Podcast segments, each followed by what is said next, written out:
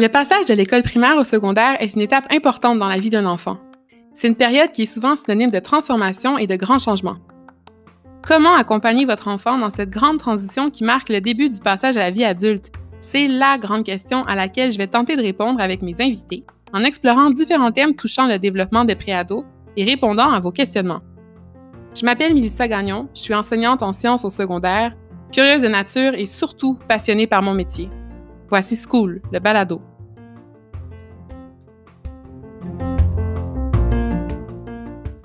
On le sait, la rentrée au secondaire, c'est une source de stress importante pour bien des jeunes.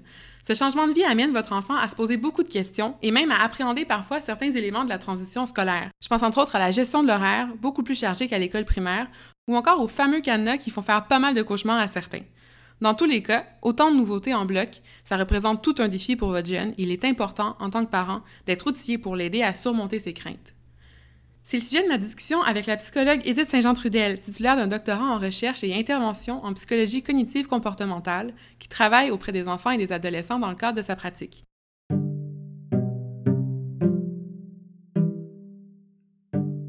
Je dis toujours que les ados ne sont pas des mini-adultes, ils sont plutôt de grands enfants. Parce qu'il y a beaucoup de parents qui font comme Ah, il est rendu grand, il est autonome, ah, s'il y a de quoi, il va venir me voir. Euh, non, c'est la plus grande erreur. Ce sont des, enfants dans des corps de grands. Donc, même s'ils mesurent à six pieds, il y a une moustache, puis euh, une grosse voix, ils ont quand même besoin de toute la supervision parentale, le soutien, le réconfort. Ils ont encore besoin de ça. Ça, je pense que si chaque parent garde ça en tête, là, ça va très bien aller. Aujourd'hui, c'est d'un point de vue introspectif qu'on cherche à identifier et à comprendre les craintes associées à cette étape cruciale du passage au secondaire dans l'objectif de les normaliser et d'être en mesure de communiquer sainement. On vous partage aussi quelques trucs pour vous préparer à accueillir tous ces changements.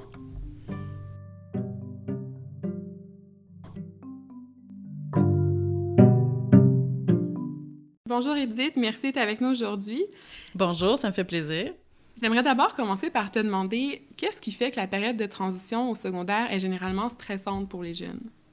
Bien, il y a comme un mythe hein, qui tourne autour de l'école secondaire. Probablement que les films euh, sont en partie responsables de ça, les films américains où on voit la, grosse école, euh, où ça joue dur. Euh, bon, je pense qu'il y a vraiment quelque chose en lien avec ça. Il y a un mythe autour de l'école secondaire, mais Sinon, outre ça, ben, quand, les jeunes passent du primaire au secondaire, la première chose qui est la plus stressante, en fait, c'est le changement de routine.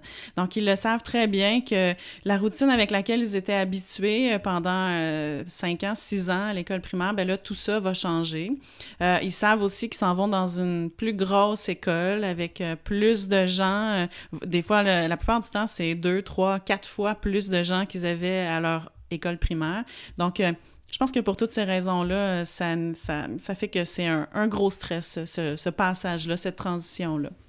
Puis à part les changements dans la routine et dans la majorité de personnes qui s'ajoutent, est-ce qu'il y a d'autres craintes qui sont fréquentes que tu entends de la part des jeunes?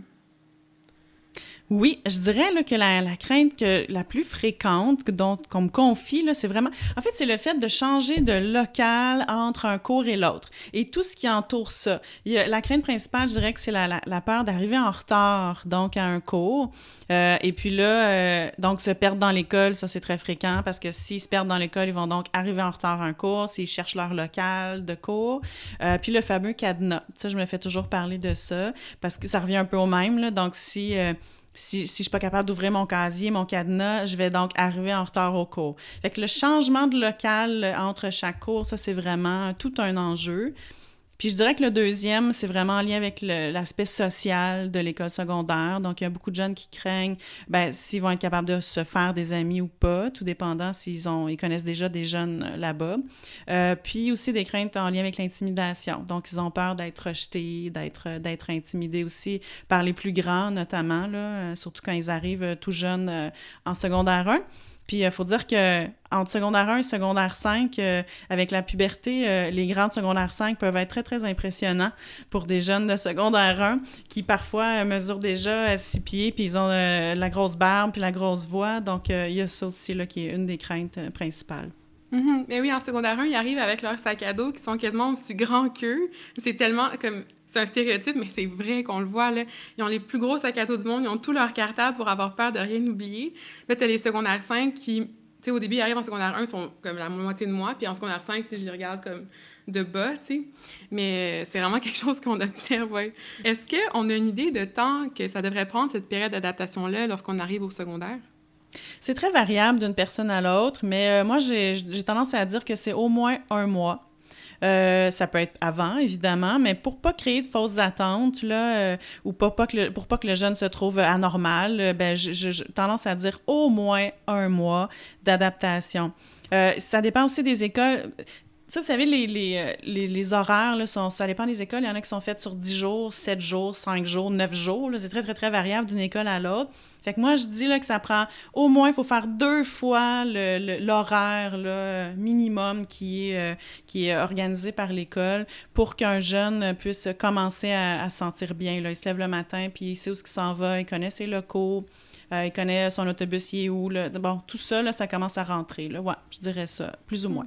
Puis c'est vrai aussi, l'horaire, c'est pas quelque chose à laquelle j'avais réfléchi, mais c'est vrai que souvent les écoles, ça va être genre sur neuf jours, par exemple, de ce que j'ai vu. Mais c'est tellement contre-intuitif avoir un horaire de jour 1 à jour 9 parce que tu peux jamais visualiser ta semaine. Tu peux jamais savoir, comme le lundi, qu'est-ce que je fais, puis t'organiser comme ça. C'est vraiment déstabilisant. Puis surtout que quand il y a des journées pédagogiques en plus, comme ce jour-là est enlevé, puis il est rajouté à la semaine d'après, ce qui fait que c'est vraiment difficile. C'est vrai, juste s'habituer à ça. Euh, ouais, très bon point. Voilà. Fait que ça rend l'adaptation plus longue, en fait. Euh, tout à fait. C'est contre-intuitif, je suis d'accord. Puis est-ce qu'il y a certains jeunes qui peuvent parfois ressentir des craintes qui ne seraient pas considérées comme normales? En fait, c'est quoi la, différence entre une crainte qui est standard, donc qui accompagne un changement, versus une peur qui commence à s'installer de façon démesurée? À la base, la transition du primaire au secondaire, c'est vraiment une phase que moi j'ai l'habitude de normaliser. Là, dans mon jargon, on appelle ça comme ça. Là. Je normalise avec les jeunes qui me consultent euh, énormément parce que c'est un des grands stresseurs de la vie. Donc, euh, j'ai tendance à dire que toutes les craintes en lien avec l'entrée au secondaire sont normales. Puis, pour répondre à ta question, ben si euh, ça commence à être anormal, j'aime pas bien ce terme, cette terminologie-là, normal, anormal, bon, parce que qu'est-ce que la norme, on pourrait jaser jusqu'à demain matin sur ça. Mais euh, dans, mon, le jargon psychologique, on va plutôt parler d'un dysfonctionnement. Donc, quand la peur, les craintes ou les inquiétudes vont vraiment venir brimer le fonctionnement du jeune, euh, ou s'il s'étend sur une trop longue durée, là, on va commencer à parler d'une peur qui est problématique, euh, qui va nécessiter des interventions à ce moment-là. Puis quand je parle d'un bris de fonctionnement, euh, je peux donner des exemples. Par exemple, le sommeil. Tu sais, le sommeil du jeune est vraiment perturbé. Euh, il fait de l'insomnie beaucoup, ou au contraire, il fait de l'hypersomnie, donc il n'est plus capable de se lever le matin. Euh, on voit son humeur qui est très, qui a descendu, qui est plus basse, il est plus déprimé. on voit aussi des perturbations dans son alimentation sa motivation euh, pour les travaux scolaires, voire même sa motivation pour, euh, les activités euh, ludiques, récréatives. donc, si on voit des signes comme ça, là, ça commence à être plus pathologique, problématique. Puis à ce moment-là, c'est là qu'on fait référence à toi, aux psychologues aussi qui sont équipés pour répondre à ça? Oui, mais moi, je dis toujours, attendez pas que ça, ça aille, qu'on se rende là, que le jeune se rende là. Moi, euh, je, dis toujours dans ma pratique que je sers un peu de journal intime. Euh, j'ai beaucoup de jeunes dans ma pratique qui, me consultent et qui n'ont pas de troubles de santé mentale, pas du tout. Euh, ils vivent, puis surtout les ados, là, ils vivent tellement de changements, c'est tellement... difficile, la transition enfance à, à, l'âge adulte. En fait, la, période de l'adolescence, c'est tellement de choses qui se passent, notamment au point de vue physiologique, mais aussi psychologique, que hum, moi, j'encourage beaucoup les parents à demander euh, l'aide des psychologues ou, intervenants en général, les psychoéducateurs, tout ça, ne serait-ce que pour juste jaser. Euh, pour que le jeune, des fois, il se sent pas à l'aise de parler avec son parent de certains sujets. Il se sent plus à l'aise avec un adulte euh, qui est formé puis qui n'est pas lié d'attachement, tout ça. J'ai beaucoup, beaucoup de jeunes qui me parlent comme ça. Ils n'ont aucun problème en particulier, mais ils viennent me voir pour discuter, pour me parler d'une chicane qu'ils ont eu euh, avec, je sais pas, qu'ils ont eu avec leurs amis, euh, pour me parler des aspects sexuels, pour me parler juste de leur peur, leur crainte comme ça. Puis euh, je trouve que c'est super aidant, c'est sain. Moi, j'aurais aimé ça, pouvoir consulter un psy quand j'étais ado pour ah. jaser. tellement. Là. Je pense que c'est vraiment important aussi de déstigmatiser ça. Comme quoi, aller voir un psychologue, c'est quand tu as un problème. C'est tellement... Il faut tellement faire ça en prévention, puis c'est tellement pas dans l'optique aussi, même s'il y a un problème, ça peut juste être dans l'optique de tu veux évoluer en tant que personne, puis tu veux partager sur ta vie, puis avoir un, regard objectif, puis qui va te donner des outils. En tout cas, je pense que avoir un psychologue, ça devrait pas être un luxe. Absolument. Ça devrait être quelque chose que tout le monde ah, oui. peut avoir accès. Ah oui, je suis d'accord. Moins une fois par année, comme, euh, comme le médecin de famille. Là. ben, tellement, ça devrait être une prescription que médecin de famille, check, psychologue, check. Tu sais, ça devrait être ça. Maintenant, un peu plus dans la communication de ces peurs-là communiquer les peurs, c'est pas quelque chose qui est facile. Communiquer ses émotions aussi de façon générale, c'est pas quelque chose qui est évident, mais je pense que c'est quelque chose vers quoi on tend en tant que société, que c'est très beau aussi à voir. En tant qu'adulte, c'est quelque chose qui est difficile à faire. Fait que j'imagine pas pour un enfant, un adolescent qui est dans tout cet univers-là, ça doit vraiment être difficile. Comment est-ce qu'un parent peut tirer profit de cette situation-là pour amener son jeune à reconnaître ses peurs puis à les verbaliser? Je trouve tellement la question pertinente. Euh, quelle excellente question. Parce que dans ma pratique au quotidien, je commence, je fais beaucoup d'enseignements par rapport à juste l'identification des émotions d'abord, la, beaucoup d'adultes, comme tu dis, et beaucoup de jeunes, donc bien sûr, ont vraiment la difficulté à identifier je suis stressée, je suis en colère, je suis triste, je me sens coupable, euh, je suis jalouse, je suis envieuse. Tu sais, il y a une panoplie d'émotions dans la vie et euh, il y a beaucoup de jeunes qui ont de la difficulté à juste les identifier d'abord, puis ensuite les, les gérer, là, tu sais, réguler ces émotions-là.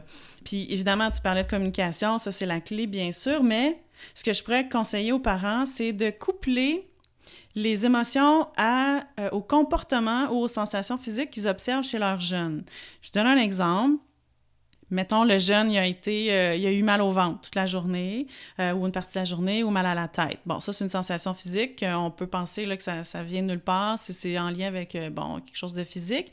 Mais là, si ça précède, je sais pas, c'est deux semaines avant la rentrée au secondaire, bien là, le parent peut faire comme, oups, OK. Puis, lors d'une discussion, coupler ça, tu sais, faire un lien avec le jeune. Tu penses que ton mal de tête, il serait en lien avec un certain, un certain stress ou ton mal de ventre, tu penses qu'il serait en lien avec un certain stress par rapport au secondaire? Euh, tout ça, tu sais, parce que les émotions, euh, si elles ne peuvent pas sortir euh, verbalement, ben elles vont finir par sortir. Elles vont, trouver un moyen de sortir, puis c'est physiquement souvent.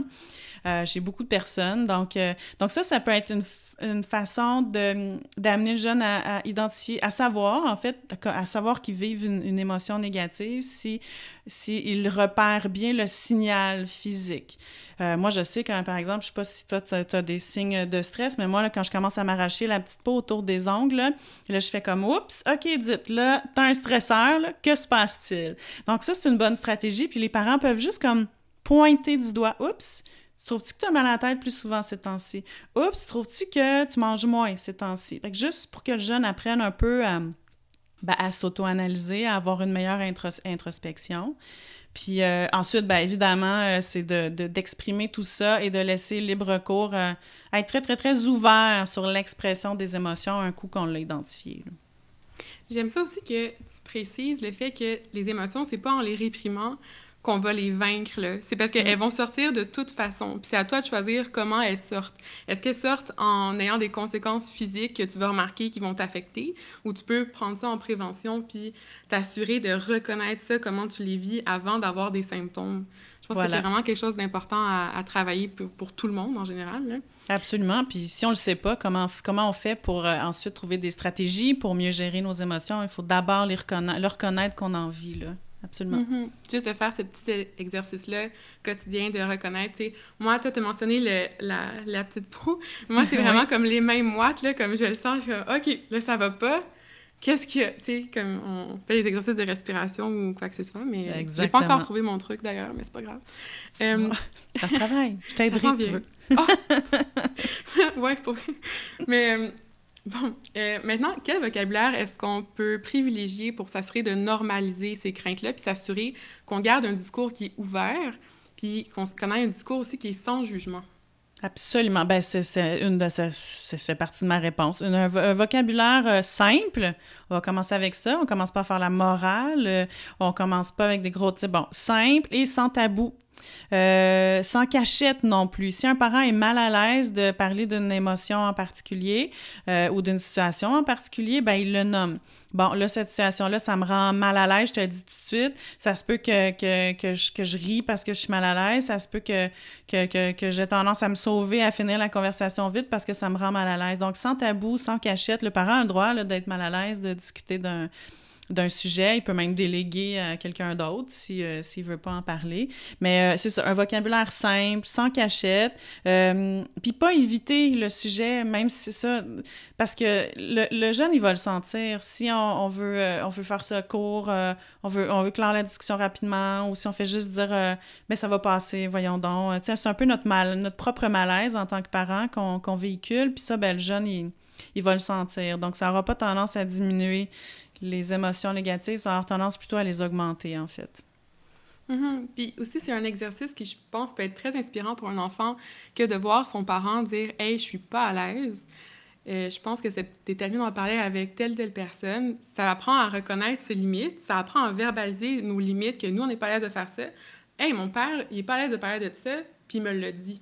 Puis je l'ai bien pris aussi, puis de voir comme quoi de communiquer nos limites, ça fait pas, ça fait, ça met pas un frein à une conversation, ça fait juste relayer à peut-être quelque chose qui est plus pertinent puis plus constructif. Absolument. Puis aussi, je trouve c'est important que ce que tu as dit par rapport à euh, il faut le nommer, il faut le dire si on n'est pas à l'aise. C'est pas en faisant semblant que ça n'existe pas. Tu sais, le fameux, la fameuse expression l'éléphant dans la pièce, il va pas disparaître si on fait semblant qu'il est pas là, il grossit. Tu sais, il faut s'attaquer vraiment à ça. Je pense que c'est important de garder ça en tête.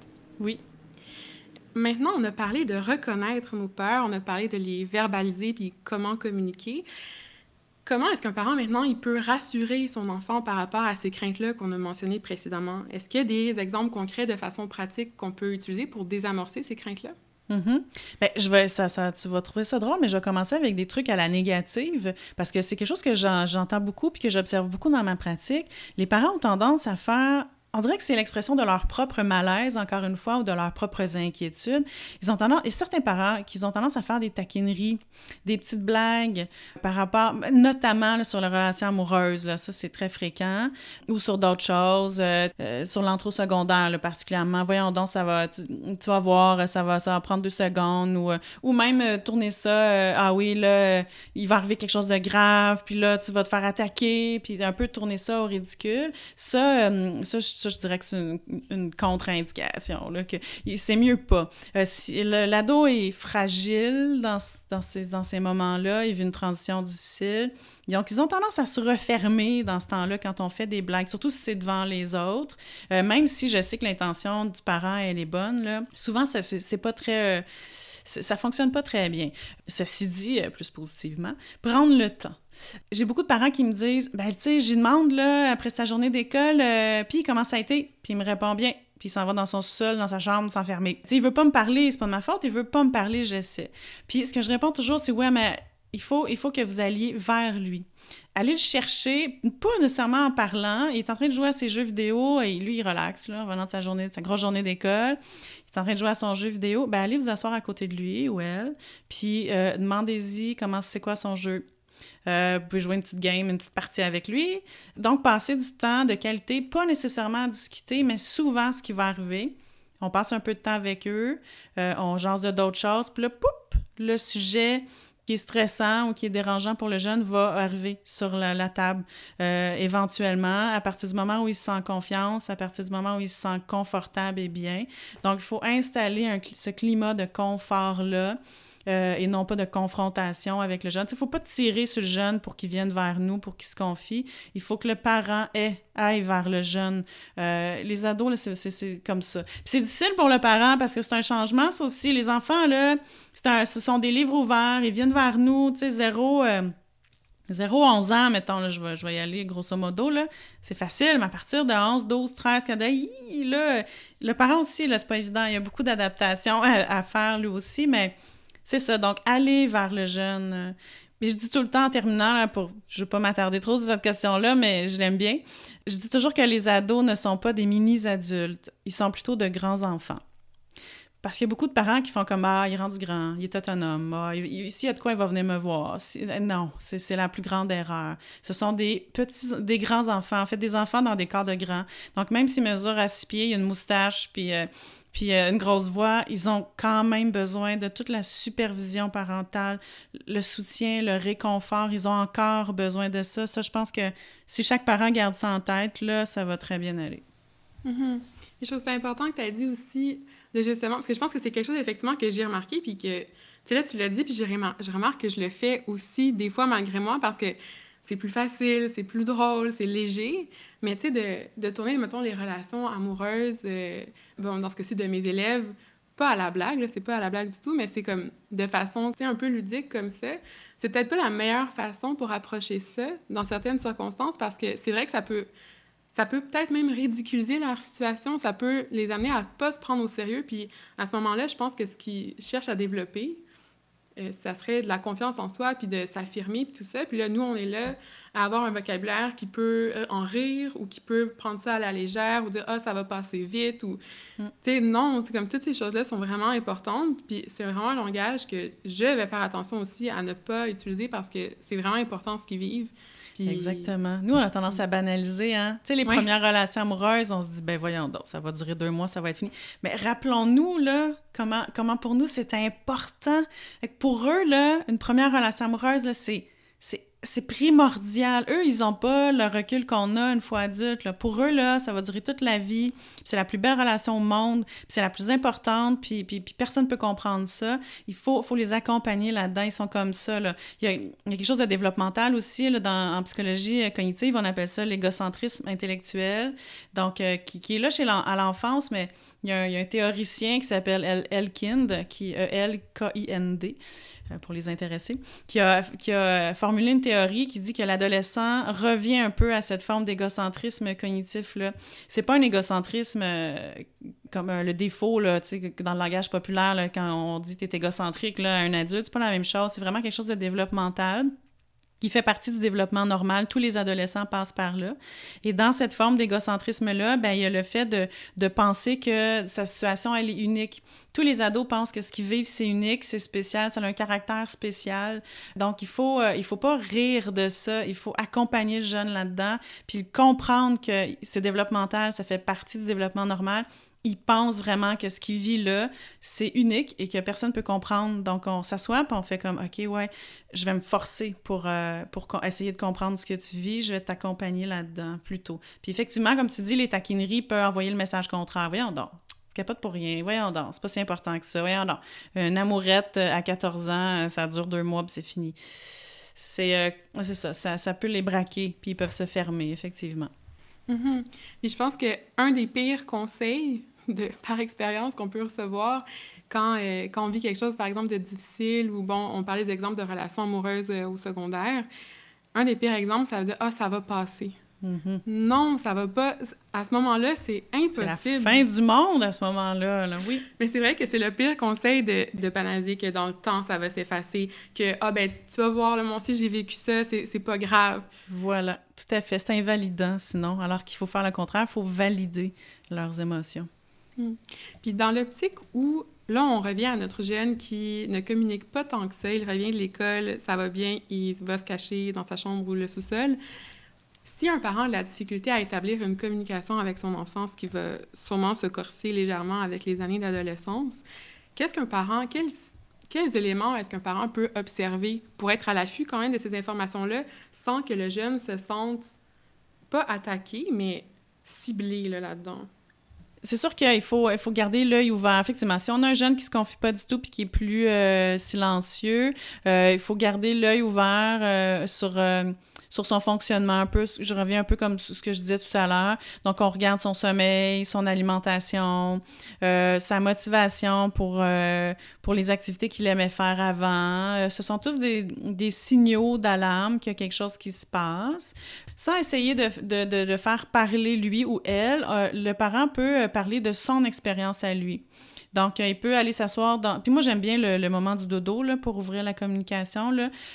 souvent, les jeunes veulent étirer de toute façon le moment du dodo, fait qu'ils sont toujours plus ouverts. Ils sont souvent, en tout cas, plus ouverts au moment du coucher pour jaser, pour étirer le temps. Puis, euh, ben, c'est parfait. Euh, on, prend, on capte la balle au bon en tant que parent, puis on s'assoit sur le lit. Puis, s'il veut pas parler de son expérience, ben, le parent peut parler de la sienne en validant, justement, je reprends ce qu'on disait tantôt, en, validant euh, ses émotions, mais en parlant des siennes, donc en parlant de son expérience au secondaire, comment lui ou elle a trouvé ça normaliser les émotions. Ah, je me souviens, ça a été tellement stressant.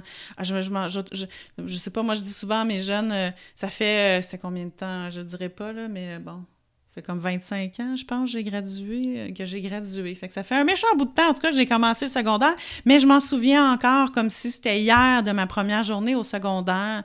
Donc, c'est c'est pas peu dire là, à quel point c'est stressant.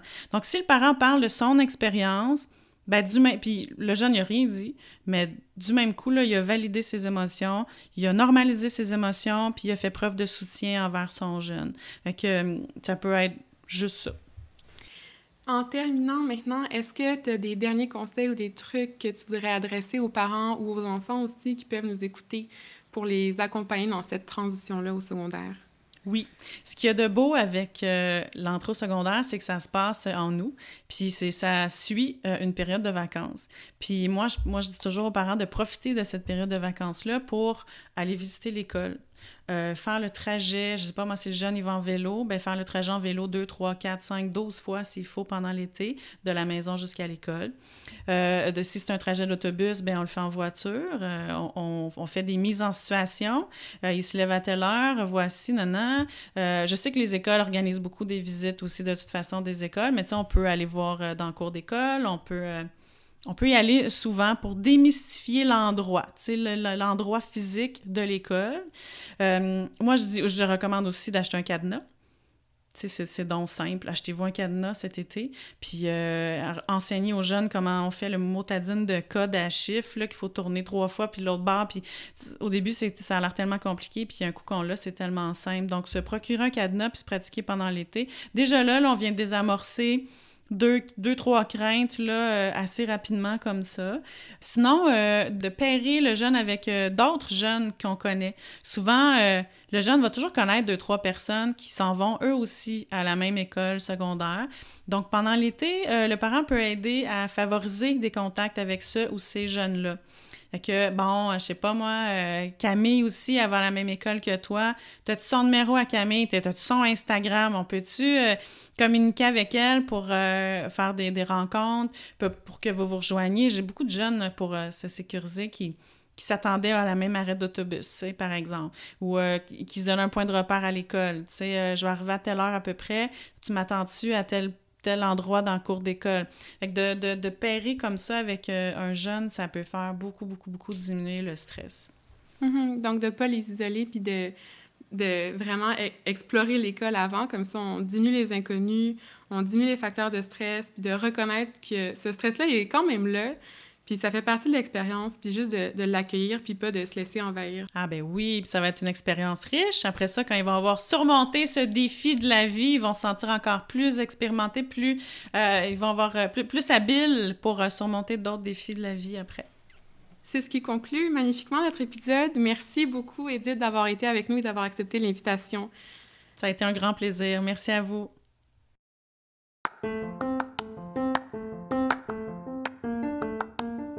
Merci d'avoir été à l'écoute de School le balado.